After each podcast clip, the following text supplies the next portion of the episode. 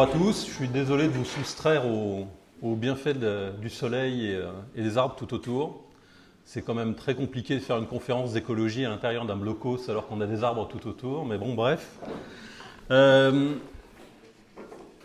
aujourd'hui, je devais vous parler d'un sujet qui paraît un petit peu aride comme ça, mais vous allez voir qu'il est assez intéressant.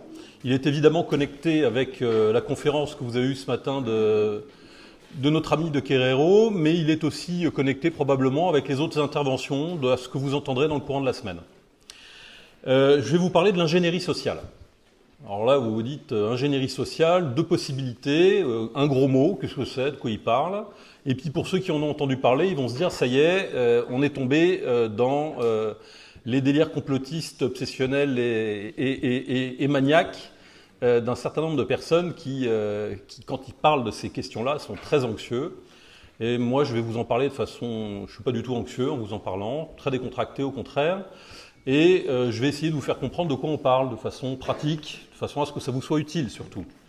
je ne suis pas vraiment un intellectuel, même si Arnaud a bien voulu me présenter comme ça. Je, je suis plutôt un homme pragmatique, un homme d'entreprise, un concret, si vous voulez. Quand j'aborde un sujet, j'aime bien le faire de façon à ce que ça puisse euh, surtout vous amener euh, à des solutions, à des réponses, plutôt qu'à des questions. Euh, je ne suis pas un philosophe non plus, donc je vais entrer dans le vif du sujet tout de suite. Donc, en gros, qu'est-ce que l'ingénierie sociale? Ben, Ingénierie sociale, c'est ingénierie et sociale. Ingénierie, vous voyez tous à quoi ça renvoie, c'est l'activité de l'ingénieur, c'est celle qui consiste à euh, concevoir, construire des process de fabrication en vue de produire quelque chose. Et euh, social, le social, bah, c'est quoi? C'est euh, la vie des hommes en collectivité. Voilà. Donc l'ingénierie sociale, c'est quoi? Factuellement, c'est l'activité qui consiste à produire, concevoir, produire, transformer la vie collective des sociétés, la vie collective des hommes. Voilà.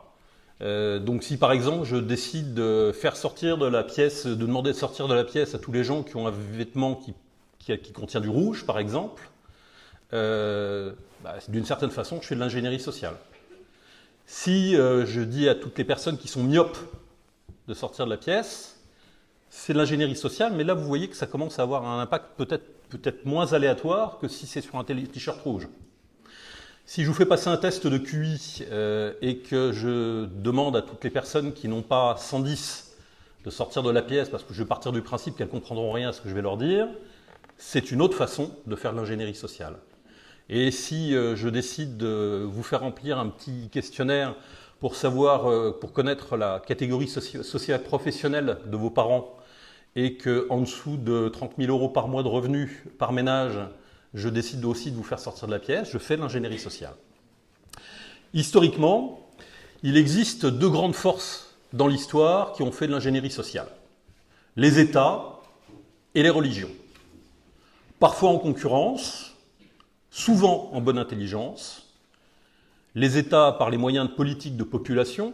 Politique de population, bah, c'est déplacement de population, c'est des politiques démographiques, c'est des invasions, c'est la guerre, ce sont des génocides, mais ça peut être aussi des lois.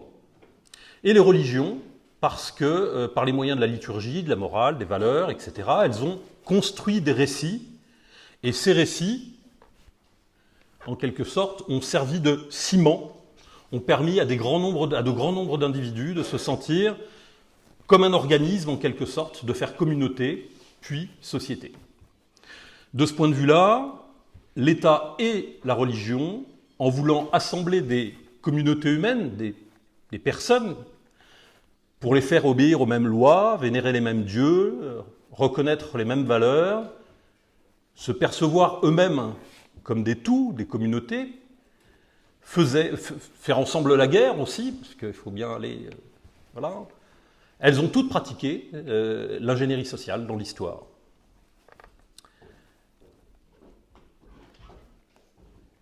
On s'est aperçu, on s'est demandé pourquoi il fallait euh, toujours assembler en quelque sorte l'ingénierie sociale, c'est donc le produit de l'activité des États et des religions pour assembler des personnes.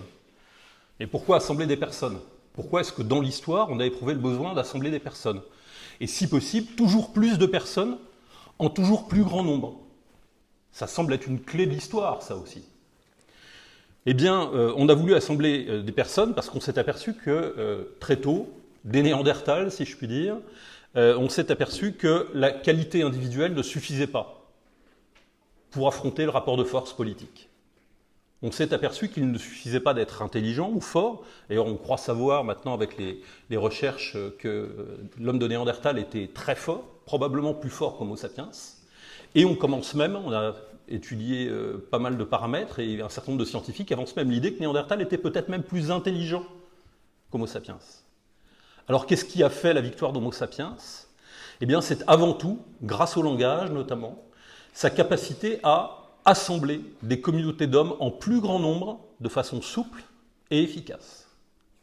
Et très tôt dans l'histoire, on s'est aperçu que plus on pouvait assembler des communautés euh, d'hommes de façon souple et efficace, ce qu'on fait tous un petit peu ici aujourd'hui, et plus on était puissant dans l'histoire.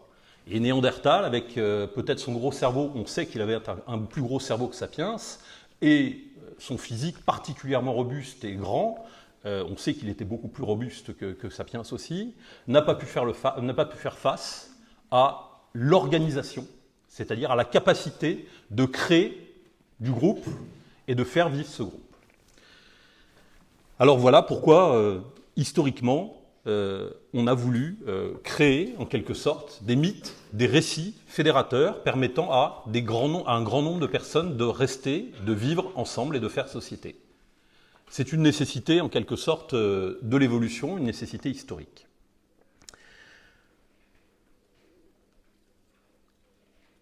La puissance, donc, n'est pas simplement le résultat des qualités propres des individus, la puissance dans l'histoire, Hein, c'est-à-dire, bah, tiens, euh, c'est vrai que si je fais sortir tous les gens qui ont moins de 130, moins de, 130 de QI, on va se retrouver avec quelques-uns ici de gens euh, qui vont, euh, être super efficaces, a priori ils sont très intelligents.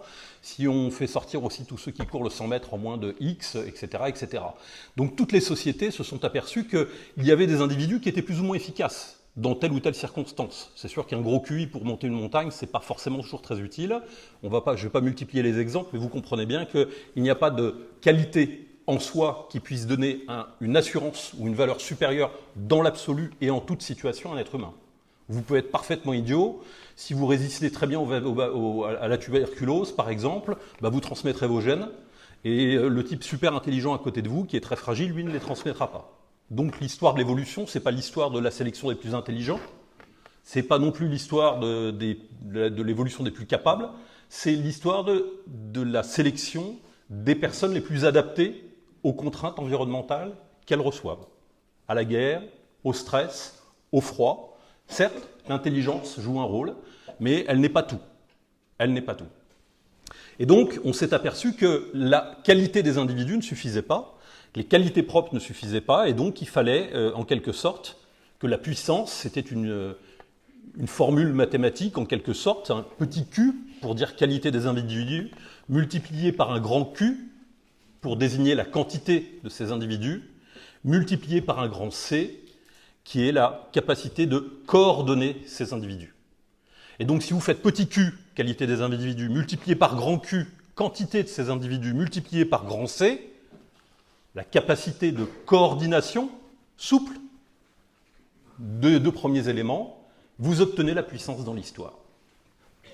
Donc pour en revenir à nos moutons, les hommes, grâce aux efforts des, religions, des États, se sont rassemblés en plus grand nombre, ont rassemblé plus de moyens, ils se sont donné euh, le sentiment d'une appartenance commune qui puisse justifier que l'on puisse, euh, sans regret, euh, laisser sa vie pour le bien du reste du groupe. Dieu ou ses chefs, comme on le ferait pour sa famille. Ce sont les États, ce sont les institutions religieuses qui ont forgé des sociétés complexes, c'est-à-dire des sociétés plus puissantes, qui ont progressivement absorbé et détruit des sociétés moins puissantes. C'est l'histoire des hommes jusqu'à aujourd'hui. Du point de vue qui nous occupe, donc, l'ingénierie sociale, c'est ce qui nous occupe aujourd'hui, les États sont comme des structures qui ont fondamentalement pour objectif principal dans l'histoire de faire vivre plus de personnes ensemble, plus efficacement, afin d'accumuler plus de puissance et d'assurer les besoins de l'organisme social qu'elles ont créé. On peut trouver des tas de bonnes raisons à l'État, pas rentrer dans une discussion de théorie politique sur l'État, mais d'un point de vue, je dirais, très simpliste, du point de vue qui nous occupe aujourd'hui, du point de vue de l'organisation de l'ingénierie sociale, l'État, ça sert à ça. Ça sert à faire tenir ensemble plus de monde de façon plus efficace, à réaliser cette petite opération que je vous ai dit, petit q, qualité des individus, multiplié par grand Q, quantité d'individus, multiplié par C, coordination de ces individus. La nation, donc, qui peut être aussi un empire, euh, tout cela, en quelque sorte, a, euh, toutes ces organisations-là ont grossi.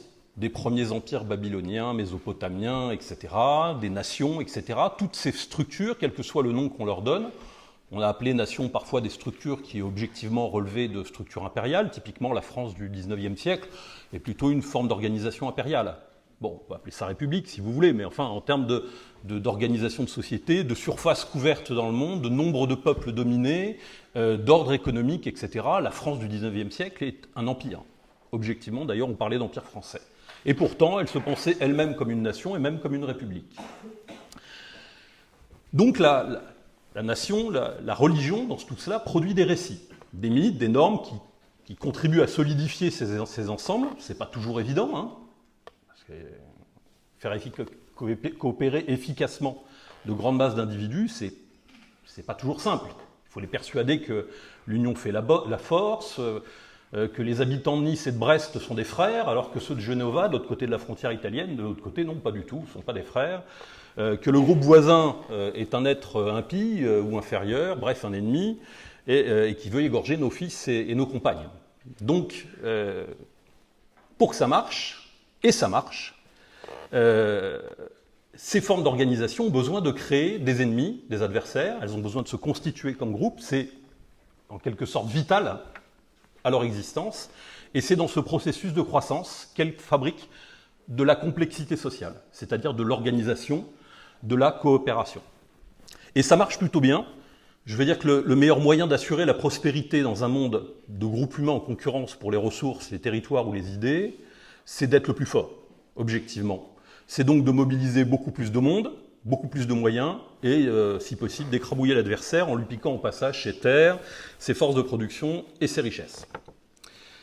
Mais toutes les sociétés qui ont réalisé euh, ce type d'objectif dans l'histoire, et elles sont nombreuses, et contrairement à ce qu'on nous dit, ne sont pas toutes regroupées en Europe, même si nous nous sommes particulièrement distingués dans ce domaine-là, avec euh, l'efficacité qu'on nous connaît, on s'est vite aperçu que la conquête c'était bien, mais que pour éviter les victoires à la Pyrrhus, il fallait pas que le groupe vainqueur perde ses belles qualités en incorporant des populations qui ne marchaient pas euh, dans le récit commun, qui ne suivaient pas nos lois, euh, qui faisaient preuve de mauvaise volonté pour aller mourir à la guerre. En clair, il fallait que les nouveaux apports soient qualitatifs, le petit cul de départ, vous vous rappelez? Qu'ils acceptent aussi de se fondre, c'est-à-dire de s'assimiler, et qu'on puisse les coordonner efficacement. Et c'est un peu le problème de la plupart des constructions sociales dites complexes dans l'histoire. Plus elles s'étendent, plus elles gagnent en puissance, mais plus elles doivent dépenser l'énergie pour maintenir le vivre tous ensemble. Vous connaissez le vivre ensemble Bon, bah, moi je parle de vivre tous ensemble. Elles doivent dépenser beaucoup d'énergie pour maintenir en quelque sorte euh, le vivre tous ensemble, car la quantité de population devient vite un handicap si la coopération perd en efficacité. C'est concret ce que je vous dis là. Hein vous voyez tous à quoi ça fait référence, vous voyez un petit peu, vous suivez l'actualité. Évidemment, les, Européens, mais les Han aussi, les Han, donc en Chine, euh, se sont euh, particulièrement illustrés dans la capacité à maintenir des coopérations souples euh, dans des ensembles immenses malgré les différences, essentiellement grâce à deux outils historiquement, la technique, Sébastien Carreau vient de vous en parler, et la monnaie. La technique parce qu'elle augmente la productivité et permet de satisfaire plus de personnes, plus de besoins, parce qu'elle permet de faire des armes pour mettre la pâtée aux voisins, et parce qu'elle permet de faciliter les communications, les transports, etc. etc. Bref. Et la monnaie parce qu'elle permet les échanges entre des gens qui n'ont pas besoin de se connaître ou de se mettre d'accord sur les valeurs ou le prix euh, du troc entre la botte de poireaux en comparaison d'une heure de yoga, par exemple. Et donc, euh, bah, il est plus pratique d'utiliser la monnaie. La monnaie, ça sert à ça. Elle permet en quelque sorte aussi, par la capitalisation, une affectation de moyens dirigés vers l'innovation, vers la guerre ou vers la résolution de conflits. Bref, les Européens et les Han dans l'histoire, grâce à la monnaie et à la technique, en plus des bonnes vieilles méthodes historiques euh, de contrôle de population, nous allons en parler, ont réussi à créer des empires regroupant des centaines de millions de personnes, d'individus, chose totalement impensable il y a euh, ne serait-ce que mille ans. Mais avant que la technique, la monnaie et le capitalisme ne viennent jouer un rôle crucial euh, dans notre histoire, les empires se sont constitués en avalant leurs voisins, en piquant leurs ressources, en assimilant, en massacrant les survivants. Mais euh, on sait aussi que les gros organismes perdent en vigueur, mais pas vraiment en appétit. Ça, on le sait bien. Et donc, au bout d'un moment, faute de nouvelles conquêtes, pour euh, financer l'intégration des premières conquêtes, parce que quand vous piquez un territoire, vous récupérez sa population, enfin souvent, sauf si vous l'avez massacré, mais en général, par exemple, les Romains, c'est pas ce qu'ils faisaient, les Romains prenaient un territoire, récupéraient les richesses et assimilaient en quelque sorte hein, les, populations. Et donc, euh, chaque nouvelle conquête, en quelque sorte, sert à payer en quelque sorte l'assimilation, l'intégration, en quelque sorte, à l'organisme collectif, qui était l'Empire romain, par exemple, hein, euh, de la précédente. Donc, au bout d'un moment, faute de nouvelles conquêtes, pour financer l'intégration des, des premières, la machine s'étouffe, sous le poids de ses propres coûts de fonctionnement, sous le poids de ses divisions internes. Plus les populations sont différentes, plus il est très difficile de leur trouver des choses à leur donner l'illusion de partager quelque chose en commun. Des complications de distance. Alors certes, on faisait des grandes routes euh, au temps de l'Empire romain, c'était un élément clé, mais enfin, euh, il fallait quand même euh, un paquet de temps pour pouvoir rallier toutes les parties de l'Empire. La Méditerranée d'ailleurs permettait de circuler, c'est pour ça que l'Empire s'est constitué autour de la Méditerranée, parce que la, circulation en bateau par la mer permettait d'aller beaucoup plus vite pour transporter des troupes d'une partie à l'autre de l'Empire. Bref, euh, la grosse mécanique continue à, nécessiter beaucoup d'énergie pour permettre en quelque sorte de maintenir le vivre tous ensemble, mais quand euh, elle bute sur des limites, sur la possibilité d'acquérir de nouvelles énergies, de nouvelles richesses, de nouvelles ressources, elle se trouve prise dans une sorte de d'étouffement général, sous la pression de ces divisions internes, des complications de distance, des goûts, des couleurs, des émeutes fiscales, des problèmes d'organisation, des émeutes tout court, et les sociétés en question, en général, alors, se mettent à pratiquer très activement l'ingénierie sociale. C'est ce qu'a fait César euh, en éliminant méthodiquement la caste des druides, en réduisant certains peuples gaulois en esclavage, mais aussi plus tard en construisant des routes ou en envoyant les fils de l'aristocratie gauloise apprendre le latin dans les écoles. C'est ce que fit Staline en déplaçant des populations tatars, par exemple, en Sibérie orientale. Je vous rassure, il ne l'a pas fait qu'avec les tatars. Ou ce qu'a fait l'élite communiste chinoise après avoir occupé militairement le Tibet, en saccageant les temples, tibétains, en implantant au Tibet des colons Han, euh, en encourageant les mariages mixtes entre Tibétains et Han, et en décapitant euh, littéralement le récit historique tibétain, en détruisant en quelque sorte leur religion, leur façon de représenter, leur récit commun, pour leur substituer le nouveau récit, celui euh, de la Chine communiste. Lorsqu'on a un doute donc sur la possibilité d'assimiler, on zigouille, on métisse ou on stérilise.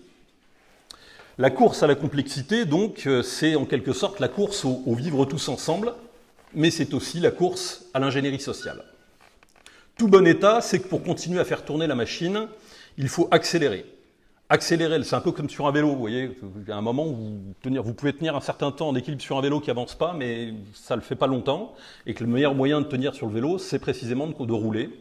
Eh ben, les États sont un petit peu dans la même situation, c'est-à-dire les États ou les sociétés complexes, c'est-à-dire qui créent la complexité sociale, qui assemblent un grand nombre d'individus, sont pris en quelque sorte, dans le même, euh, dans le même phénomène historique. Donc il faut tout accélérer, accélérer la construction de routes, les moyens de circulation, la production de monnaie, quitte parfois à recourir à des petites arnaques sur la valeur de référence, on sait que c'est une vieille technique de tous les empires en déconfiture que d'éditer, de fabriquer de la fausse monnaie ou de diminuer progressivement la quantité d'or dans la monnaie de référence. Enfin bref, on ne va pas en parler aujourd'hui. Euh, donc euh, c'est donc de fabriquer de la fausse monnaie, c'est de dissoudre euh, les récits concurrents, hein, d'intégrer les nouvelles populations aux élites aussi, pour les amadouer, pour les associer durablement en quelque sorte. C'est fondre aussi la culture d'origine euh, la culture socle en quelque sorte, en y incorporant des éléments de population conquise pour leur faire plaisir. C'est sous l'Empire romain, on voit l'ouverture de temples, etc. Lorsque de grands esprits ont interprété comme une immense preuve de, tolérance et de sagesse euh, de la part de l'Empire romain. Tiens, regardez dans l'Empire romain, regardez comme ils étaient respectueux. Il y avait un temple à Anubis à Rome, donc ça prouve quand même qu'on était vraiment euh, super respectueux à Rome des autres religions, etc.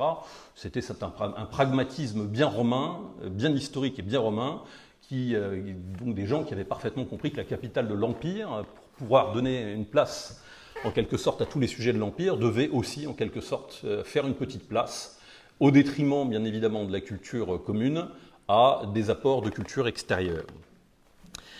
Et donc, euh, c'est euh, en incorporant des éléments de population conquises pour leur faire plaisir, c'est en distribuant la nationalité à tour de bras aussi, la nationalité à tour de bras, qu'on fait de l'ingénierie sociale. Alors on aura envie de dire à tous ceux qui nous parlent de, complot, d'ingénierie sociale aujourd'hui, il faut sortir un peu le dimanche. Hein, euh, Replonge-toi dans tes livres d'histoire. Euh, l'ingénierie sociale, c'est la règle dans l'histoire. C'est le moyen qu'ont trouvé les gros pour digérer les petits depuis la nuit des temps. Il y a eu certes des accélérations visibles, particulièrement visibles et, inquiétantes au XXe siècle. Tout le monde a en mémoire l'ingénierie sociale hitlérienne, qui s'est, comme c'est parfois le cas avec les impérialismes, trouvé confronté à l'alliance de trois impérialismes concurrents, mais des méthodes similaires continuent à être pratiquées avec méthode aujourd'hui. La Chine, par exemple, euh, applique des méthodes d'ingénierie sociale drastiques pour digérer la communauté ouïghour, pendant que nous organisons des marches euh, contre le fascisme et traquons les nazis réels ou supposés 80 ans après. C'est aussi, euh, sans doute, ce que fait l'État français en dispatchant des groupes de migrants dans toutes les petites villes de Bretagne et de Savoie depuis 5 ans, région qui était relativement euh, épargnée par l'immigration euh, extra-européenne jusqu'ici. Je suis arrivé à la gare d'Angers ce matin, il y avait beaucoup d'Africains. Je ne crois pas, je ne pense pas, je suis même à peu près certain que euh, l'implantation de groupes, méthodiquement, de groupes de population dans des régions dont la population était relativement homogène, j'entends homogène, la population européenne est tout sauf homogène, mais elle est, elle est cohérente en quelque sorte, que l'implantation de colonies euh, de, populations d'origine d'Afrique subsaharienne dans ces régions-là, à mon avis, n'est pas le fruit du hasard, elle correspond à une stratégie, et une stratégie qui relève de l'ingénierie sociale de l'État français. Donc, euh, en quelque sorte, ces méthodes-là, nous les connaissons. Les méthodes historiques de l'ingénierie sociale, nous les connaissons. Hein, euh, déplacement de population, assimilation, massacre, génocide, sélection de population, éducation, euh, on impose de nouveaux récits, on impose de nouvelles religions et on essaye d'incorporer en quelque sorte les éléments rassemblés pour former un tout de plus en plus gros et si possible de plus en plus efficace. On a tous vu que ça marchait pas tellement bien, c'est-à-dire qu'au bout d'un moment, le système grossit, a besoin de beaucoup d'énergie, finit par se casser la gueule, c'est la loi des séries, et euh, toutes les grosses euh, machines, en quelque sorte, finissent par se dissoudre, se fragmenter, plus ou moins, avec plus ou moins de bonheur pour les populations. Contrairement à ce qu'on pense aujourd'hui, euh, la fin de l'Empire romain n'a pas correspondu à une apocalypse épouvantable et subite euh, d'invasion. Elle s'est étalée sur presque un siècle et demi, et euh, les gens qui la vivaient à l'époque trouvaient que c'était un choix parfaitement logique et parfaitement rationnel de sortir de l'Empire romain pour éviter les surtaxes, pour éviter les milices, pour éviter la pression de l'armée, pour éviter tout un tas de trucs qui étaient devenus totalement invivables pour de grandes parties euh, des populations qui vivaient euh, sous cet empire. Donc ces, méthodes-là, ces méthodes historiques d'ingénierie sociale pratiquées par l'État et les religions, nous les connaissons. Mais il y a plus inquiétant encore. Du moins, c'est précisément, probablement pour ça qu'on parle d'ingénierie sociale aujourd'hui. C'est parce que euh, nous sommes un certain nombre à nous inquiéter. D'abord, pour une raison simple, c'est que les pouvoirs ont changé de nature. Les États et les religions ne sont plus les seuls acteurs de puissance de notre monde, et surtout, euh, les moyens réels dont disposent ces nouvelles puissances semblent être sans aucune mesure plus efficaces et pour ainsi dire plus définitifs que par le passé. D'abord, comme le dirait Saruman, du haut de la tour de Baragdour, je crois, un nouveau pouvoir s'élève.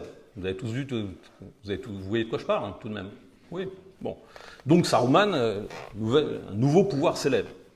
Donc si vous avez lu Le Seigneur des Anneaux Tolkien, vous le savez, euh, Saruman pratique lui aussi l'ingénierie sociale. Bah oui, il veut détruire le monde des hommes, et qu'est-ce qu'il fait pour ça? Il fabrique une nouvelle race pour le servir, les Urukai. Il occupe l'esprit du roi du Rohan. Il soulève des peuples autrefois battus et réfugiés dans les montagnes contre le Rohan. Il rassemble les peuples du sud contre Minas Tirith et la comté. Bref, Saruman fait euh, de l'ingénierie sociale. Pour en revenir à nos moutons, le pouvoir qui s'est élevé sur la ruine des nations européennes au sortir des deux dernières guerres mondiales est un gigantesque système médiatique, financier, technoscientifique. Ce pouvoir est international, il n'est pas homogène, il n'est pas si homogène que ça, mais il s'est constitué sur la puissance de la monnaie, du capital, de la dette, de la technoscience. La technoscience est aujourd'hui la silicolonisation et, la génétique. Et donc porte en son sein le projet d'un nouvel ordre mondial qui veut construire une interdépendance des populations administrée par des rouages d'institutions, des États garde-chiourmes sous la houlette d'organisations transnationales.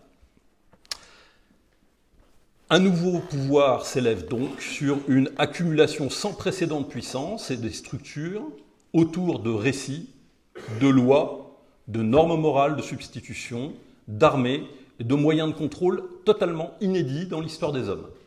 Il semble même être en mesure, malgré la multipolarité des grands espaces civilisationnels dont on nous parle fréquemment, d'absorber à terme l'ensemble du monde. Des auteurs ont donné un nom très différent à ce système-là. Ceux qu'ils dénoncent parlent de mondialisme, de méga-machines, de système à tuer les peuples. D'autres évoquent sans absolument aucune inquiétude un empire. C'est le cas de, Harari, par exemple, qui est un, défenseur de ce système-là. Donc un nouvel empire mondial. Et euh, c'est très probablement ce qu'il est. C'est très probablement ce qu'il est. La dilatation du système occidental, même s'il reste des, résistances géopolitiques hein, à, cette dilatation, forme un empire qui s'est d'abord constitué à partir de l'hégémone états-unien, puis a englobé progressivement l'Europe tout entière, puis ses dépendances, l'Amérique du Sud et l'Afrique, le Proche et le Moyen-Orient, et l'Asie aussi. Alors vous me direz, il y a des systèmes différents en Asie, la Russie n'est pas totalement alignée, etc. Mais si des pôles de, puissance résistent encore aujourd'hui, on peut douter qu'ils disposent d'un projet mondial. La plupart ne sont pas dans la logique d'imposer un, projet mondial. Ils contestent surtout euh, la confusion entre la direction de cet empire, cet empire techno-économique en quelque sorte, et les intérêts nationaux persistants du pays qui en est le cœur, en l'occurrence les États-Unis. En clair, euh, l'empire, euh, le monde unifié par le commerce et la technique, ok, mais euh, on aimerait bien que les Américains euh, laissent un peu de place aux autres. Et globalement, le mode de vie, si vous regardez bien, le mode de production, l'intensivisme productif, etc., en Chine euh, ou aux États-Unis, finalement, c'est exactement le même. Alors certains cherchent à identifier un mode de pensée spécifiquement chinois qui euh, pourrait euh, nous faire considérer que l'empire chinois, c'est absolument pas du tout l'empire américain. Il se trouve que je connais plutôt très bien les États-Unis et plutôt très très bien la Chine aussi. Il euh, faut vraiment avoir beaucoup de, enfin, comme disait Sioran, lorsque j'entends des, gens pensent, je n'oublie jamais que c'est un mammifère qui pense. Et je pense qu'il y a un moment, il faut, il faut être réaliste. La civilisation en Chine aujourd'hui est une civilisation fondamentalement euh, qui est le produit de la, de, la, de la, croissance, de la dilatation euh, du modèle historique américain. Elle ne se distingue qu'en très peu de choses euh, de ce modèle-là. Et donc, même si demain les États-Unis devaient partager leur puissance dans la gestion du monde, dans des organisations internationales, pourquoi pas, elle ne changerait rien fondamentalement à ce qui est en train d'advenir au niveau mondial, la création d'un empire du monde. et cet empire a aujourd'hui euh, tous les moyens de changer non seulement nos vies en profondeur, mais de changer la vie en profondeur. Ces nouveaux pouvoirs donc, qui se sont élevés au-dessus des nations historiques sont le résultat de l'accumulation de puissance financière, ce que nos amis de gauche euh, nomment le grand capital, technologique, la fameuse nétocratie ou les fameuses GAFAM, et de quelque chose comme les transnationales, on peut mettre dedans les fabricants d'armes, les grandes sociétés d'énergie, euh, les grandes sociétés financières, les banques, etc. Bref. Pour ne pas parler des grandes agences de sécurité, en plus des États, qui forment quasiment des États dans les États. Et dans cette foire d'empoigne, les peuples, les populations sont travaillées, sont mises en forme, sont déplacées, sont placées en état de guerre, sans comprendre parfois exactement ce qui leur arrive. Les populations deviennent en quelque sorte la pâte molle des nouveaux potiers de l'humanité. Et nous allons voir que euh, si dans le passé on pouvait assez aisément comprendre à quoi renvoyer une logique d'ingénierie sociale, en clair, quand Staline déplaçait les Tatars en Sibérie, on comprenait ce qu'il faisait. du moins, la masse des gens de l'Empire russe pouvait trouver une, cohérence à ça. On se disait, bah, c'est pour maintenir l'Empire russe. Donc, pour pas qu'il fasse sécession, on va déplacer les trois quarts de la population tatare ailleurs. D'ailleurs, ça va permettre de noyer la population du pays dans lequel on l'installe avec des populations tatares. Et bon, globalement, avant qu'il puisse faire sécession avec ça, c'est mort. C'est ce qu'a fait Tito, par exemple, au Kosovo. Tito a facilité l'implantation de populations albanaises parce qu'il a eu peur aussi, à un moment donné, qu'il euh, y ait un phénomène d'autonomisation, en quelque sorte, de cette région qui se mette en place. Tito était un, en quelque sorte, mettait en place une politique d'ingénierie sociale dans euh, l'ex-Yougoslavie. Bon, on sait que finalement euh, cet empire, euh, cet, empire entre guillemets, cette fédération yougoslave a explosé à la fin. Bref, si on comprenait un peu la logique de l'ingénierie sociale dans le passé, c'est-à-dire celle que pratiquaient les grands États et les religions, vous voyez bien où ça venait, puis on pouvait même se dire parfois que ça pouvait avoir du bon. Enfin, je veux dire, aujourd'hui, en URSS, pardon, en Russie, vous trouvez encore des partisans de l'URSS de Staline. Vous avez encore des gens qui vous disent oui, oui, d'accord, bon, c'était pas un pacifique, le mec, euh, c'était un fou dangereux, mais enfin, grâce à lui, on est resté un bloc, euh, on n'a pas eu euh, des centaines de milliers de suicidés chaque année, la, démographie se portait bien, etc., etc., on était une grande puissance respectée, etc. Vous trouvez des défenseurs de Staline encore aujourd'hui. Et donc, vous avez des gens qui, à l'intérieur de ces grands ensembles, et malgré les efforts, et pour pas dire les invraisemblables, les épouvantes en quelque sorte de ces politiques de contrôle social, de, de d'ingénierie sociale euh, comprenaient en quelque sorte à quoi elles servaient et quels intérêts globaux, elles étaient censées défendre. Censées défendre. Comprenez bien que je ne prends pas la, la fais pas l'apologie de la politique de Staline, hein, qu'on se comprenne bien. Bref, euh, ok, on se disait c'est discutable, mais bon, euh, ça pouvait faire sens. Quand, par exemple, les républicains estimant que les, Vendéens étaient des suppôts de la noblesse, euh, les zigouillait en masse, vous pouviez avoir une partie de la population qui se disait bah, les, Vendéens, c'est vraiment, euh, il faut les mettre au pas. Et dans chaque pays, à chaque fois, à chaque fois que des mesures d'ingénierie sociale, de guerre interne, de contrôle de population ont été mises en place, vous avez toujours trouvé des populations, des parties de la population qui, au nom de l'intérêt supérieur de l'ensemble, donc la fameuse coordination générale, estimaient qu'il était parfaitement normal et légitime en quelque sorte, de faire passer à la moulinette euh, tous les réfractaires. Donc c'est ce qui a produit euh, les guerres de Vendée, euh, qui étaient des suppôts de la noblesse, comme vous le savez, les koulaks hein, en Russie, les petits propriétaires terriens russes, qui étaient des suppôts de la contre-révolution, etc. La liste est longue, longue, longue, longue, comme l'histoire humaine, évidemment. Mais donc voilà le problème. Les acteurs de pouvoir aujourd'hui sont toujours plus nombreux, ils sont toujours plus puissants, et euh, en plus, euh, nous commençons à douter très sérieusement euh, du fait qu'ils aient en tête notre bonheur. Certains pensent même qu'ils veulent notre mort. Et c'est un peu tout le problème. Évidemment, nous ne sommes pas tout, à fait tous d'accord sur qui fait quoi. Hein. certains pensent que le patron de Microsoft veut promouvoir la vaccination et le contrôle des naissances par l'éducation scolaire. D'autres pensent qu'il veut nous injecter des trucs pour nous rendre malades et nous éliminer. L'État français veut-il assurer l'équilibre démographique de la population et la pérennité du système social en, faisant rentrer 200 000 personnes chaque année en France Ou est-ce qu'il veut modifier en profondeur euh, et de façon irréversible la composition de la population française? La CIA veut-elle le bonheur du peuple américain Ou est-ce qu'elle assure simplement la, suprématie d'une élite occulte? Euh, les médias veulent-ils nous tromper en nous désinformant ou simplement gérer les stress des populations pour assurer la paix civile et le vivre tous ensemble? Dans notre société au bord de l'explosion. Mystère et boule de gomme. Évidemment, je vous ai à chaque fois présenté des oppositions. N'allez pas vous dire que j'ai choisi euh, irrémédiablement une solution, une réponse à l'autre à chaque fois. C'est beaucoup plus compliqué que ça. Dans l'histoire, en effet, euh, l'ingénierie sociale a toujours été mise en œuvre pour assurer la stabilité, hein, la stabilité des ensembles humains. Et on a vu que c'est la capacité de fédérer et de coordonner des moyens humains considérables qui est euh, un moteur de puissance dans l'histoire. Donc, l'ingénierie sociale a produit des mastodontes surpuissants, c'est-à-dire des organisations de quantité d'individus et de moyens de plus en plus puissantes dans l'histoire, et ces mastodontes ont détruit, digéré, assimilé toutes leurs parties consécutives en les passant à la moulinette euh, de l'ingénierie sociale. Il dispose donc maintenant, ces États, en quelque sorte, ces institutions, ces médias aussi, euh, les médias qui, détiennent la narration collective, la façon de se raconter. Avant, les gens se. Vous parliez, Sébastien Guerrero parlait tout à l'heure du foyer de la télévision. À la foyer, la télévision, c'est pas tout à fait la même chose pour une raison fondamentale, en dehors de la technique, la question de la technique, c'est que euh, d'un côté, vous êtes producteur de récits, vous racontez votre vie, vous produisez votre propre message, vous voyez Et de l'autre, vous êtes un récepteur de messages. Vous apprenez, vous ne produisez plus, vous devenez même immobile, en quelque sorte, et vous digérez passivement, en quelque sorte, un message qui vous vient de l'extérieur.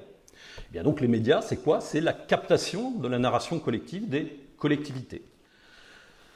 Ces nouveaux moyens, cette nouvelle structure euh, dispose aussi des moyens de la production du sens, donc grâce aux médias, mais grâce aussi à la manipulation des œuvres culturelles. On connaît le rôle historique d'Hollywood euh, dans euh, la, gestion du contrôle social des tensions intérieures à la société américaine.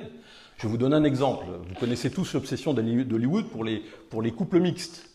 Si possible, hommes noirs, femmes blanches. Bien. Eh bien, si vous regardez, vous rapportez ça en fait à la culture américaine, vous étudiez les statistiques démographiques, vous vous apercevez, que les mariages interraciaux aux États-Unis sont euh, certes en augmentation mais relativement faibles, mais que ces mariages-là, précisément, ne représentent qu'une infime partie des mariages interraciaux. De loin la plus infime partie. Et que les mariages, soi-disant entre communautés aux États-Unis, sont surtout entre, majoritairement, les latinos, en tout cas la population d'origine hispanique, et la population WASP, blanche en quelque sorte, ou catégorisée comme telle caucasienne aux États-Unis. D'une façon générale, les médias et les industries de, production de sens ne reflètent pas la réalité, ils produisent des récits pour alimenter une réalité alternative et vous donner à voir d'autres choses, non pas pour vous induire en erreur, non pas pour vous mentir, mais pour rééquilibrer, comme le font en permanence les médias, et essayer d'assurer euh, le contrôle social. Pourquoi? Parce que typiquement, le mouvement Black Lives Matter, on peut en penser ce qu'on veut, euh, il y a beaucoup de choses à en penser, mais il restitue une réalité, une réalité profonde, c'est que la population la plus mal assimilée, la plus mal euh, euh, intégrée économiquement, socialement aux États-Unis, celle qui se reproduit en quelque sorte, celle qui s'apparente le moins, y compris dans les mariages, avec les autres populations, la population la plus isolée absolument en tout aux États-Unis, c'est bien la population noire africaine des États-Unis. Et c'est un problème social majeur aux États-Unis, qu'il n'est pas dit, qu'il n'est jamais raconté comme ça. Et donc, le rôle du cinéma, c'est pour ça que vous voyez, regardez tous les, feuilletons américains, le chef de la police est, dans 90% des cas, noir. Bon, je crois que si vous faisiez un petit sondage pour regarder le nombre de chefs de la police qui sont réellement noirs, vous verriez que c'est limite. Alors, dans certains États dirigés par des démocrates, on a essayé de mettre la réalité en accord avec, excusez-moi, hein, j'ai 53 ans, Starkey Hutch, mais euh, globalement, euh, oui, je, rigole, je suis désolé, vous savez de quoi je parle Non, peut-être pas. Bon, euh, vous comprenez ce que je veux dire? C'est-à-dire que le cinéma n'a pas le contrôle social, c'est pas de vous mentir.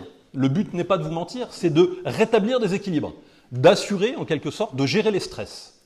Et comment on gère les stress? Bah, Typiquement en les détournant, ou en allumant des stress dérivatifs, c'est-à-dire en produisant de faux stress.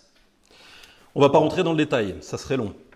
Donc, typiquement, c'est grâce aux États, aux institutions, aux médias, aux industries culturelles, aux outils de production, hein, euh, les outils de production économique, par la dette, par la holding, par le contrôle de la monnaie, chasse de confiance, chaîne de défiance, par la recherche que ce nouveau pouvoir s'élève.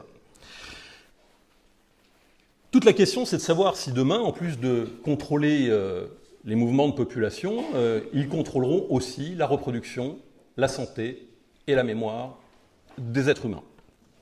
Car historiquement, l'ingénierie sociale, c'est du conscient. Euh, je vous ai expliqué, hein, un État, il intervient consciemment pour obtenir un résultat donné. Tiens, là, les Tatars font chier, excusez-moi, pardon, hein, mais les, les Tatars nous emmerdent. Tiens, mets-moi 50% de la population tatar là, euh, chez les machins. Les machins nous embêtent aussi, comme ça ils vont se foutre un peu sur la gueule, ça va durer deux ou trois jours, on va leur mettre des... on va les calmer. Mais euh, l'indépendance tatar, c'est terminé. Et l'indépendance des machins de l'autre côté aussi, c'est terminé aussi. Ils passeront beaucoup de temps à se taper dessus, mais du coup, ils n'auront plus tellement envie de sortir de l'Union soviétique. Vous comprenez la manip, c'est logique. Hein Donc, cette forme d'ingénierie sociale-là, on la connaît, on la comprend, on voit bien à quoi elle renvoie. C'est du conscient. C'est parfois épouvantable, mais euh, on sait euh, à quoi on a affaire. C'est du conscient, donc. Euh, mais il serait utile aussi de faire un petit retour en arrière et de se rappeler que la forme, les sociétés même, ont toujours produit en quelque sorte de l'ingénierie sociale inconsciente. Certains parlent de domestication. Hein euh, vous savez que la condition humaine, c'est cette plasticité particulière que nous avons à la naissance, qui fait que nous ne pouvons pas, en quelque sorte, contrairement à Poulain qui peut quelques, quelques minutes plus tard courir, euh, etc., un, petit homme euh, est, dépourvu, en quelque sorte. Notre néoténie persistante, notre juvénilité persistante, en quelque sorte, a créé pour nous la nécessité de, de sphères qui sont en quelque sorte la le prolongement, en quelque sorte, du corps de la femme, du corps de la mère, et qui vont accueillir, aussi bien physiquement, pour le prendre en charge, le protéger, que nutritivement, que symboliquement, euh, le petit homme qui naît. Et donc, nous sommes aussi des êtres de culture, précisément, parce que euh, à cet esprit, il faut euh, des sens, à cet esprit, il faut une explication, un sens au monde, puisque la nature, le monde ne se dévoile pas pour les êtres humains comme euh, un, donné, tiens, c'est une graine, je picore, mais euh, doit en permanence être euh, éclairé par la représentation, par la culture. C'est pour ça que vous pouvez parfaitement détruire une population en détruisant sa culture. Mais ce processus-là, cette vie en sphère des populations, c'est aussi un processus d'autodomestication. Enfin, Là, on ne parle plus de la même domestication, on ne parle plus de Staline, hein. on ne parle plus de Staline et des Tatars ou de la Chine et des Ouïghours. Non, non, on est en train de parler de l'autodomestication douce, progressive, celle que s'infligent toutes les sociétés à elles-mêmes. C'est ce qui fait que, par exemple, quand on vous demande de mettre les patins quand vous allez chez votre grand-mère ou votre arrière-grand-mère, bah, vous mettez vos patins. C'est une forme de domestication, vous faites attention. Quand vous êtes dans certains endroits, vous réduisez votre volume sonore, vous parlez moins fort. C'est une forme de domestication du comportement. Et donc, l'histoire des sociétés complexes, l'histoire des sociétés humaines, c'est aussi l'histoire d'un processus, en plus des bonnes vieilles méthodes dont je vous ai parlé tout à l'heure, hein, à la hussarde, c'est en plus un procédé de domestication, en quelque sorte, d'autodomestication, d'auto-apprivoisement de l'être humain pour s'adapter à des sphères de vie communes dans lesquelles la coopération crée la puissance. OK? Et donc ce phénomène de domestication, on ne s'est pas contenté de le faire euh, à l'intérieur des sociétés humaines. Vous avez remarqué qu'on a progressivement domestiqué le monde. L'être humain, les êtres humains ont domestiqué le monde. D'ailleurs, la première grande domestication, c'est celle du chien, du loup, pardon. Hein. et donc, en quelque sorte, l'être humain avec le loup a pris euh, l'Homo sapiens avec le loup et grâce à ses capacités de coopération, a pris l'ascendante sur d'autres espèces humaines de l'époque, typiquement Denisova, Néandertal, etc pour asseoir, parce que le, loup, en quelque sorte domestiqué, lui ajoutait en quelque sorte des moyens, de la puissance. Elle lui apportait de l'odorat, elle lui apportait du flair, elle lui apportait des aboiements, elle lui apportait des capacités de défense, la possibilité de chasser plus efficacement, etc. Bref, le loup, en quelque sorte, est le premier animal que nous ayons domestiqué dans l'histoire. Il nous a apporté de la puissance, une symbiose, en quelque sorte, mais aussi une domestication qui parfois peut paraître totalement aberrante. Vous avez déjà vu un chihuahua? Bah, imaginez que les ancêtres des chihuahuas étaient des loups. Ça vous laisse imaginer ce qu'on serait capable de faire avec les êtres humains quand même. Réfléchissez deux minutes. Et donc, la symbiose suivante, ça a été la symbiose homme-cheval. Bon, ça, vous en avez tous entendu parler. C'est ce qui a permis aux, grandes populations indo-européennes de coloniser littéralement non seulement l'Europe, mais l'ensemble du Caucase. Bref, euh, on s'est aperçu que euh, la domestication, c'était parfois un gain de puissance, que cette gain de puissance permettait d'avancer, d'être plus fort que les autres. Mais euh, on s'est aperçu aussi que la domestication, c'était l'apprivoisement, la spécialisation et le soulagement.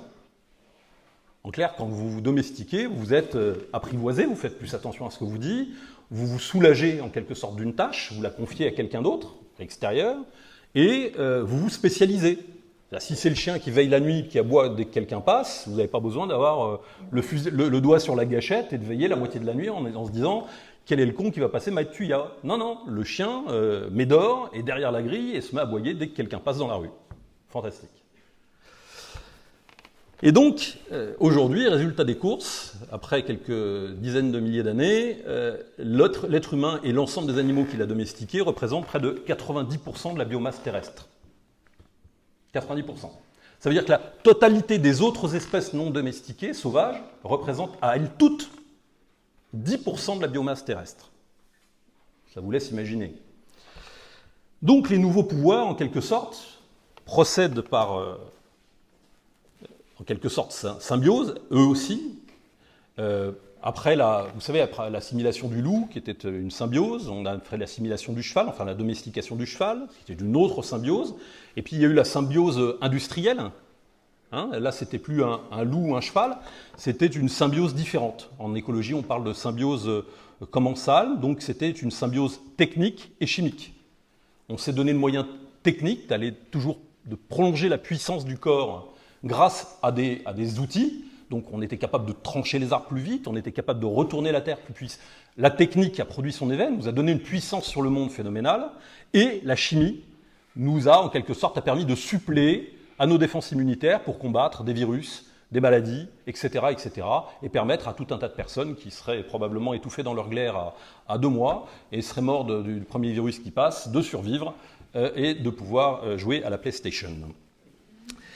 Donc, euh, la symbiose génétique, la symbiose du futur, c'est une symbiose, celle que nous voyons venir, c'est une symbiose informatique, on est toujours avec notre truc greffé dans la main, là, une symbiose monétaire, là encore, on a une capacité de symbiose monétaire, la symbiose génétique, je ne peux pas vous expliquer tout ça, ça serait trop long, puis on vient de me dire que j'ai plus que 30 minutes, donc bon.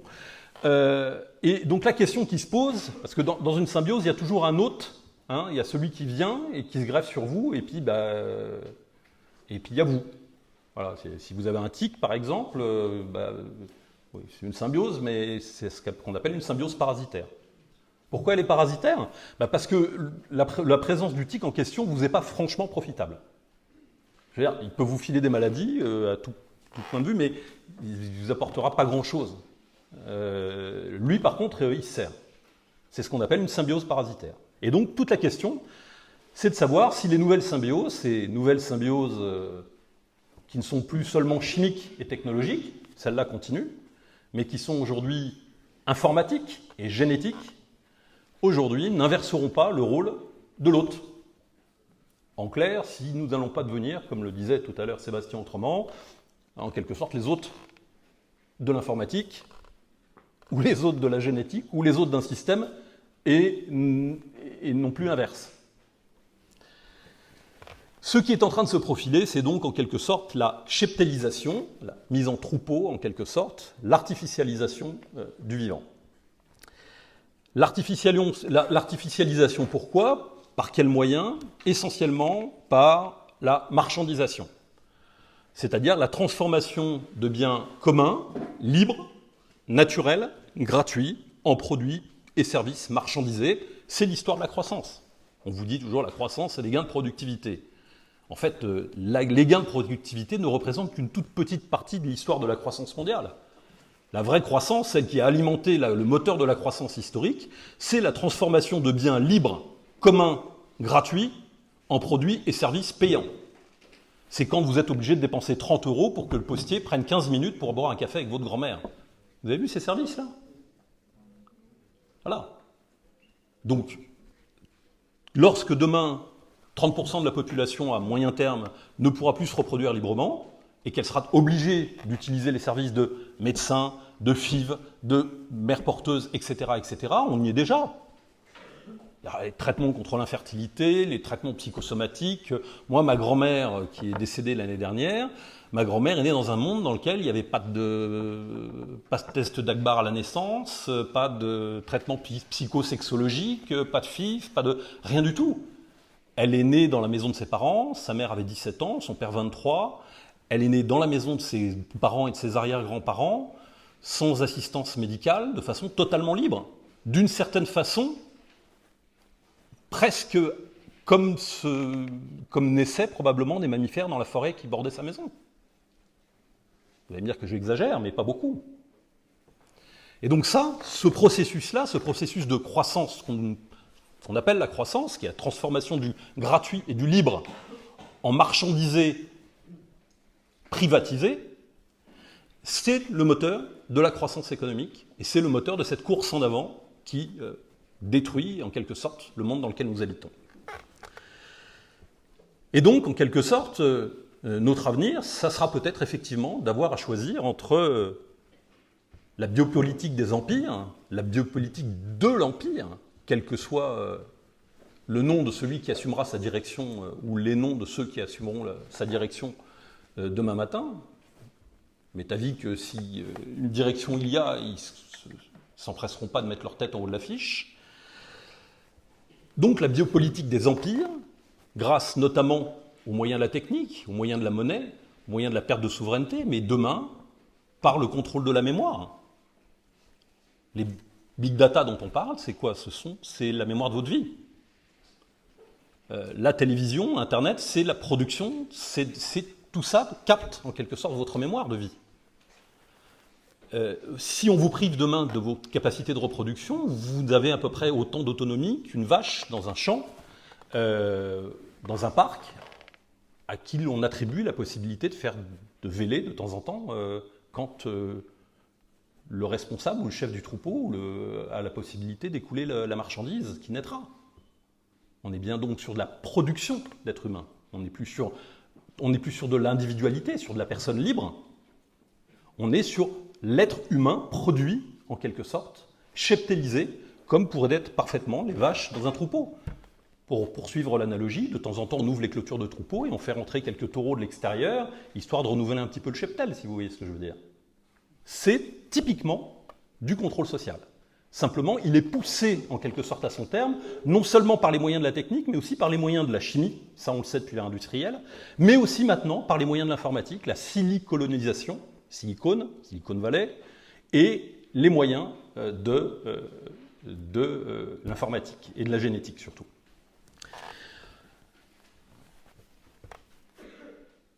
La souffrance monte, nous le savons.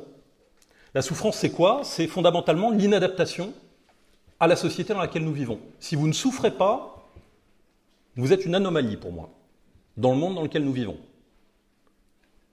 Je ne vais pas vous citer Krishnamurti qui disait que très inquiétant pour la santé mentale d'une personne que d'être adapté à une société malade, mais c'est un petit peu ça. Il y a dans le monde, c'est la première cause de mortalité, très loin devant le Covid encore cette année, euh, le, nom de, le taux de suicide dans le monde. Le taux de suicide, qu'est-ce que c'est si ce n'est de l'ingénierie sociale? C'est de l'ingénierie sociale concrètement. Tous ceux qui ne sont pas adaptés, tous ceux qui trouvent cette situation absurde, tous ceux qui trouvent ce monde laid, il y a des gens qui se battent, qui se rassemblent, comme vous aujourd'hui, et il y a des gens qui le subissent de façon seule, isolée, et qui perdent totalement le goût et le sens de la vie. Certains font le choix de se suicider. Certains font le choix de détruire leur propre vie parce qu'ils ne sont pas adaptés au monde, comme euh, des animaux se laissent mourir dans les étables. D'une certaine façon, c'est la même chose. On sait aussi que face à cette souffrance, cette souffrance qui produit aussi de la colère sociale, euh, on va nous proposer un choix, un choix qui est un choix en forme de piège, celui entre domestication et désinhibition. On va nous dire, regardez la colère, la colère c'est épouvantable. La colère, ça fait des millions de ça fait des morts, ça fait des guerres, ça fait des souffrances épouvantables. Ne vous mettez pas en colère, acceptez la sécurité. Acceptez le contrôle de votre existence. Acceptez qu'on puisse télécharger vos données tous les jours. Acceptez qu'on vous dise quand vous reproduire. Acceptez, acceptez, acceptez. Et vous accepterez. Vous accepterez pour la sécurité de vos enfants, vous accepterez pour le confort de votre parents, éventuellement, le confort psychologique ou matériel de vos parents. Et si vous acceptez, alors, vous êtes, vous approfondirez en quelque sorte, et vous suivrez la voie de la domestication. On vous mettra pour accepter cette domestication le risque de la désinhibition, c'est-à-dire le risque de la colère produit par cette même société. On le sait, je vais terminer euh, assez rapidement maintenant, on le sait donc le, bonheur n'est pas un critère de sélection naturelle. On le sait. La dignité et la liberté non plus. Quand on est passé de chasseur de l'état de chasseur-cueilleur à celui de société de cerfs euh, vivant sous le contrôle d'un seigneur qui nous balançait des coups de, des coups de pioche sur la tête si on ne produisait pas assez. je ne crois pas qu'à aucun moment les êtres vivants soient dit qu'ils avaient gagné ni en dignité, ni en liberté, ni en qualité de vie. D'ailleurs, on sait maintenant, grâce à des études scientifiques très complètes, que la qualité alimentaire, typiquement le niveau de, l'apport alimentaire typiquement des populations des chasseurs-cueilleurs et des sédentaires était bien meilleur chez les chasseurs-cueilleurs. La taille moyenne aussi. La sédentarisation, c'est typiquement une diminution de la taille moyenne chez les êtres humains. Donc le processus de domestication en route vers le chihuahua. On y était déjà. Et donc, on sait que le critère, comme je vous l'ai dit, le critère de, sélection naturelle, la dignité, la liberté, euh, personne ne, ça ne compte pas dans l'histoire. Et donc, il n'est pas du tout évident que les sociétés de demain euh, sélectionneront et nous amèneront vers des sociétés plus libres, plus belles, plus respectables, plus dignes. Après les tensions symboliques du passé entre hiérarchie féodale et, christianisme au Moyen Âge, qui avait donné la, figure tutélaire du chevalier, qui réconciliait en quelque sorte ces, deux tensions, hein, tension entre la, la, hiérarchie féodale de puissance et violence et les enseignements du christianisme, la figure qui a fait la, synthèse dans l'histoire, c'est le chevalier. Celle du monde moderne, la tension du monde moderne, ça a été celle entre la, liberté et l'égalité, celle de la révolution industrielle en quelque sorte, entre les partisans de l'égalité et les partisans de la liberté. Donc voilà. Voici venir, voici venir maintenant, dans le prolongement de cette euh, tension historique entre liberté et égalité, la tension entre souverain et connecté. Et euh, il faut essayer maintenant de voir derrière les, manifestations, en quelque sorte parfois contradictoires, de ces instincts de souveraineté, de ce besoin fondamental de maintenir sa souveraineté, de garder la possibilité d'une vie qui est valeur de vie, d'une vie digne, d'une vie qui soit encore connectée à la, à la, à la, à, la dignité et à ce que nous jugeons beau, euh, le, il, faut, euh, il faut garder ça en tête, et je dirais, et se rappeler que derrière parfois des combats contradictoires, on retrouve le même instinct. Je vais vous en donner quelques-uns, et si je le fais, c'est parce que je suis moi-même euh, à la limite de ces, deux, de ces deux traditions.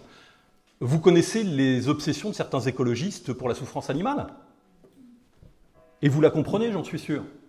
Voilà. Et en même temps, vous comprenez aussi, euh, chez certains de ces écologistes, un comportement farouchement anti-chasse. Pourquoi? Parce que ces écologistes voient dans la chasse une sorte de passe-temps stupide consistant à zigouiller des bêtes et que leur esprit totalement échauffé en quelque sorte par cette question de la souffrance animale fait que pour eux, c'est une souffrance animale de plus. Vous comprenez ce que je veux dire? Ce que je vous explique là, vous l'entendez. Alors, on va pas parler des bobos urbains, machin, bon, on va pas passer son temps avec ça, mais vous voyez ce qui se passe dans la tête d'un écologiste qui est contre la chasse. Chez un chasseur, vous avez exactement le même instinct. Il sent quelque part, contrairement au bobo de ville qui est engoncé dans son costard et qui, euh, et qui, souffre avec l'animal, le, chasseur, lui aussi, aspire à la liberté. Lui aussi, ses instincts le poussent vers l'autonomie vers la souveraineté, la possibilité de chasser par soi-même. Il y a dans toute notre société des gens qui, sous le même instinct de vie, le même instinct de liberté, le même instinct de souveraineté, fondamentalement se heurtent les uns les autres, parfois. Si vous avez l'intelligence dans vos combats politiques à venir, d'être capable d'aller au-delà parfois des réactions épidermiques, tripales, de catégories de population souffrant pour autre chose que ce pourquoi vous souffrez vous, entendez derrière la manifestation parfois absurde de leur souffrance des instincts qui sont des instincts brimés. Ce sont peut-être les derniers instincts de personnes, d'humains dignes, qui se heurtent en quelque sorte à ce fantastique, cet incroyable projet de domestication et de contrôle de la vie libre sur Terre. Je conclurai donc euh, mon intervention et mon topo euh, aujourd'hui en vous disant que, comme je le dis souvent, nous ne défendons pas la vie, nous sommes la vie qui se défend, la vie différenciée, la vie féconde, la vie libre. Et euh, nous devons, si du moins nous en avons la hauteur d'esprit, la hauteur de vue, être aussi capable de voir chez des manifestations en face, dans la population, chez des gens qui souffrent ailleurs et pour d'autres choses, cette même souffrance en quelque sorte, cette même manifestation de vie qui veut vivre dignement, qui refuse la souffrance absurde, qui refuse les abattoirs industriels, qui refuse la dépossession et la perte de sens de sa culture, qui refuse la mise en couveuse, la mise en rayon et la mise en marchandise de l'humanité. Je vous remercie.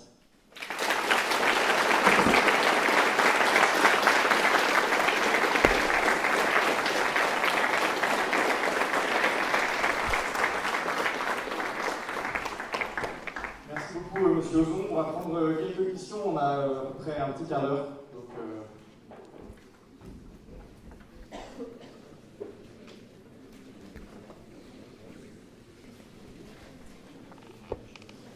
Bonjour monsieur. Bonjour. Merci beaucoup pour votre conférence. Je voulais, j'avais une très simple question euh, par rapport aux médias qui maintiennent la narration collective. Et en fait, euh, on, sait bien que d'une part, et euh, globalement, la majorité des gens deviennent de plus en plus bêtes, en un sens. Mais pas au point non plus de ne pas se poser des questions sur des scandales aussi énormes que, par exemple, en tête l'affaire Epstein, que les médias ont complètement occulté. La, la quoi, excusez-moi L'affaire Epstein. D'accord. Voilà, je me vous savez ce que c'est? Oui, oui, très bien, très bien. Mais, tout le monde n'est pas au courant, justement. C'est ça qui pose problème. Et en fait, la question est de savoir, justement, cette ingénierie sociale dont on parlait, jusqu'à quel point elle peut aller.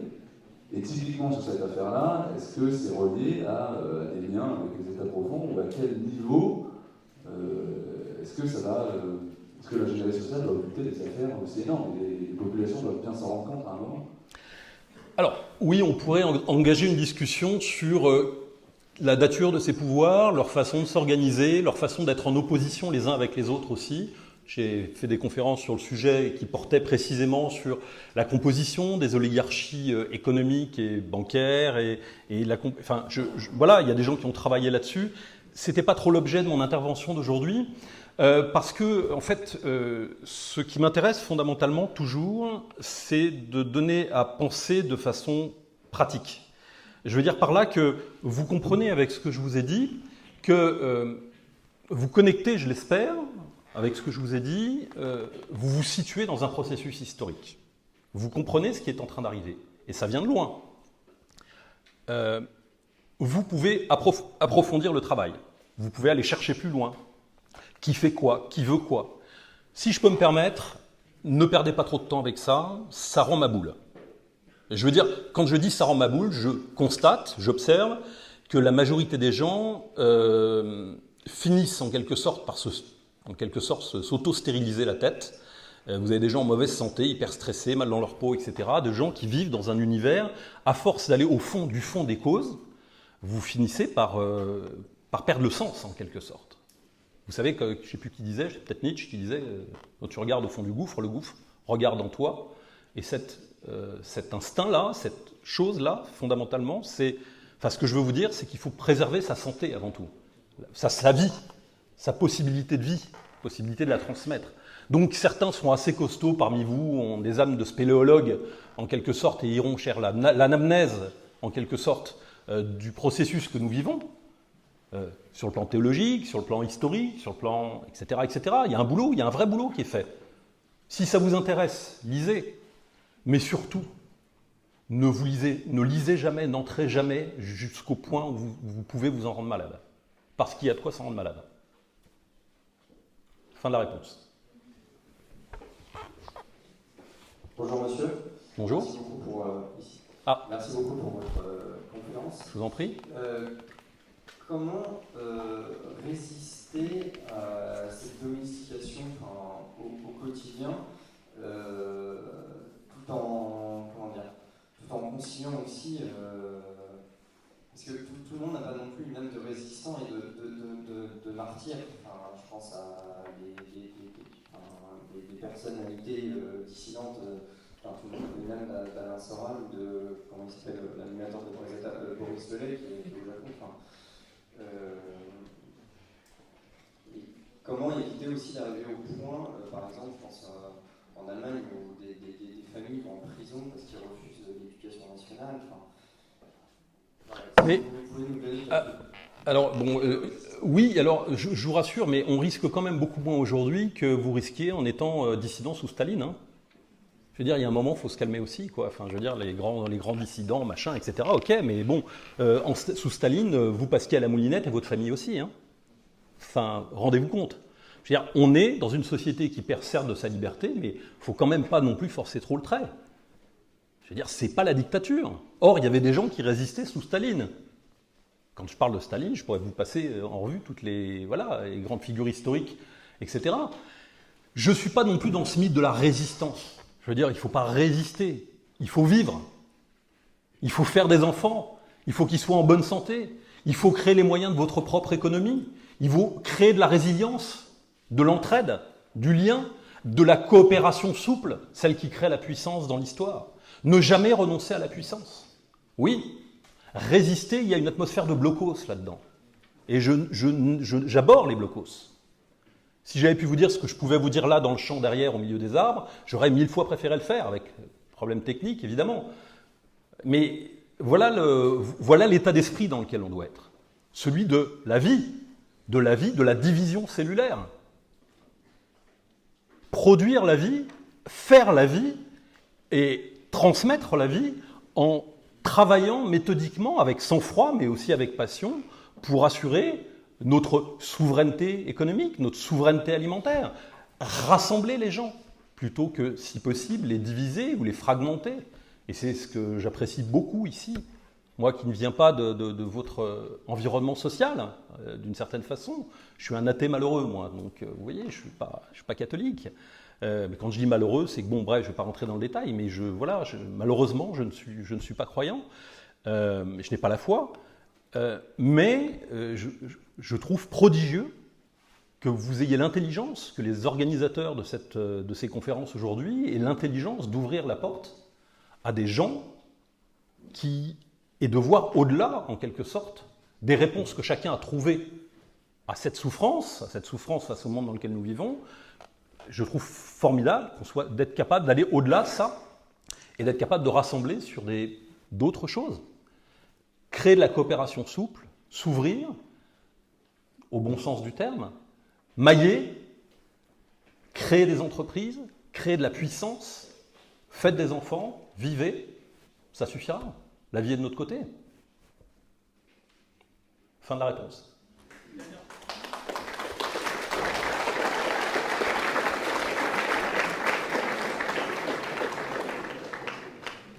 Bonjour. Euh, Bonjour. Le fait que l'ingénierie sociale était quelque part une nécessité politique, que de tout temps, toutes les communautés, quelque part, ont dû euh, ah, vous êtes dans euh, un processus d'ingénierie sociale. Oui.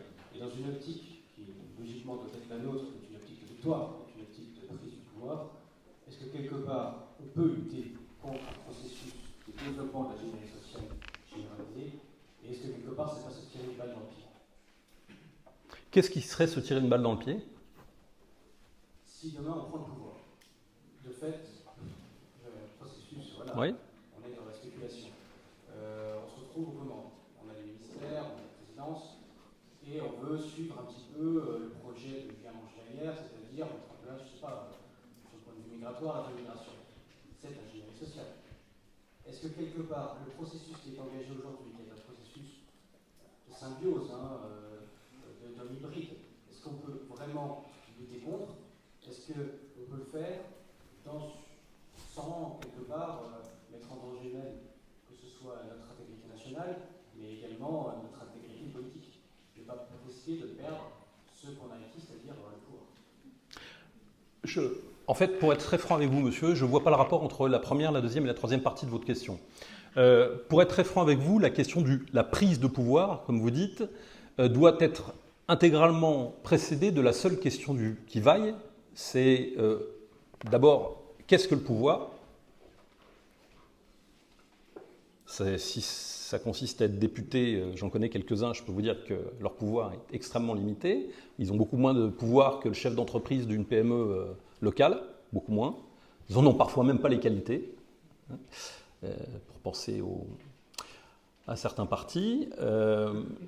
Mais je pense qu'il faut d'abord se poser la question du pouvoir, il faut aussi se poser la question de la surface il ne faut pas penser au pouvoir ou au grand soir. Enfin, je veux dire, le, pouvoir ne se, euh, ne se résume pas au pouvoir national. D'ailleurs, le pouvoir national, l'État, des institutions nationales, n'est qu'une petite partie du pouvoir. J'ai essayé de vous expliquer, j'ai malheureusement peu de temps pour le faire, mais qu'aujourd'hui, le pouvoir est distribué.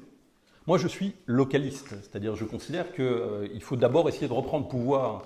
Il faut essayer de reprendre la meilleure façon d'assurer de la, puissance et de la souveraineté dans l'histoire, et donc des capacités d'appartenance, Certains parlent d'identité, j'aime bien parler d'appartenance.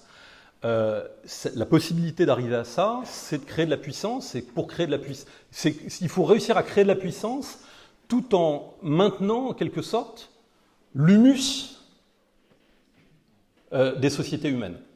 Le petit Q qualitatif individuel, en plus du gros Q quantitatif, pardon, euh, en plus du gros Q qualitatif et du grand C coopération articulée, coopération souple, il faut aussi maintenir l'humus des sociétés. Pour moi, le pouvoir national ou la prise de pouvoir national dans une société majoritaire, dans une société comme la nôtre totalement fragmentée, c'est un objectif qui, je ne vous dis pas qu'il ne m'intéresse pas, je comprends qu'on ait envie de se vouer à ça pour, ça, pour faire de la politique, mais je ne le crois pas si fondamental que ça. Avoir une mairie, déjà, euh, avoir des entreprises, avoir des trucs, c'est déjà prendre le pouvoir. Fixez-vous des objectifs que vous puissiez atteindre aussi, et qui relèvent de votre possibilité d'action sur les choses, et pas simplement de vous en remettre à machin en espérant qu'il fasse un bon débat, qu'il dise pas trop de conneries, et qui demain, etc., etc. Prendre le pouvoir, c'est concrètement exercer votre pouvoir sur votre vie, c'est ça la fondamentale. Si certains d'entre vous veulent le prolonger après au niveau de la région, au niveau de la nation, pourquoi pas au niveau européen demain, il y a des élites partout qui se forment, qui montent, bien évidemment. Le processus de, renouvellement des élites. Les populations se donneront de nouvelles élites, évidemment. Mais avant de rêver d'être les élites d'une population, assurez déjà euh, vos capacités de subsistance par vous-même. Voilà. Donc ça, c'est du pouvoir, du vrai, du concret. Et ce n'est pas le plus facile. Et c'est un chef d'entreprise qui vous le dit. Hein. Oui dernière question, et puis euh, après il faut malheureusement euh, nous passer à la table. Ou heureusement. J'avais une question quand vous avez parlé que la Chine était totalement, populaire de Chine était totalement intégrée au marché mondial et globalisé, mais il tente aussi parfois de construire un nouveau modèle vis-à-vis, enfin, il y a la création des BRICS, donc Brésil, Afrique du Sud, Russie et Chine et Inde. Donc est-ce que parfois aussi, ou le groupe des Visegrad ici en est-ce qu'on ne peut quand même pas mettre en place des contre-modèles, même s'ils sont minoritaires? Oui, alors je ne me suis pas lancé dans une analyse géopolitique parce que ce n'était pas l'objet de mon intervention aujourd'hui. Ce que je voulais dire tout à l'heure, j'insistais simplement sur le fait que, au-delà de la volonté de puissance des États-nations persistants, ou des fédérations de nations, ou des fédérations tout court, persistants dans l'histoire, euh, aujourd'hui, aucune euh, enfin, toutes ces puissances, fondamentalement, veulent la même chose.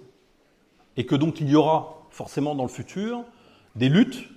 Quand je dis qu'elles veulent la même chose, c'est qu'elles veulent toutes une part plus importante, en quelque sorte, défendre mieux leurs intérêts, etc. etc.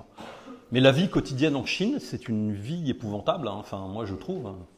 mégapole chinoise, voilà campagne. Voilà.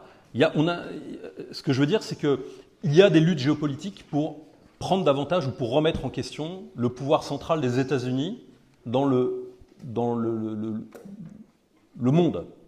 Et, donc la puissance centrale de la première puissance mondiale, de la première puissance militaire, de la première puissance économique mondiale, qui n'est plus les États-Unis maintenant, qui est la Chine, et qui demain sera peut-être euh, autre chose. Bref.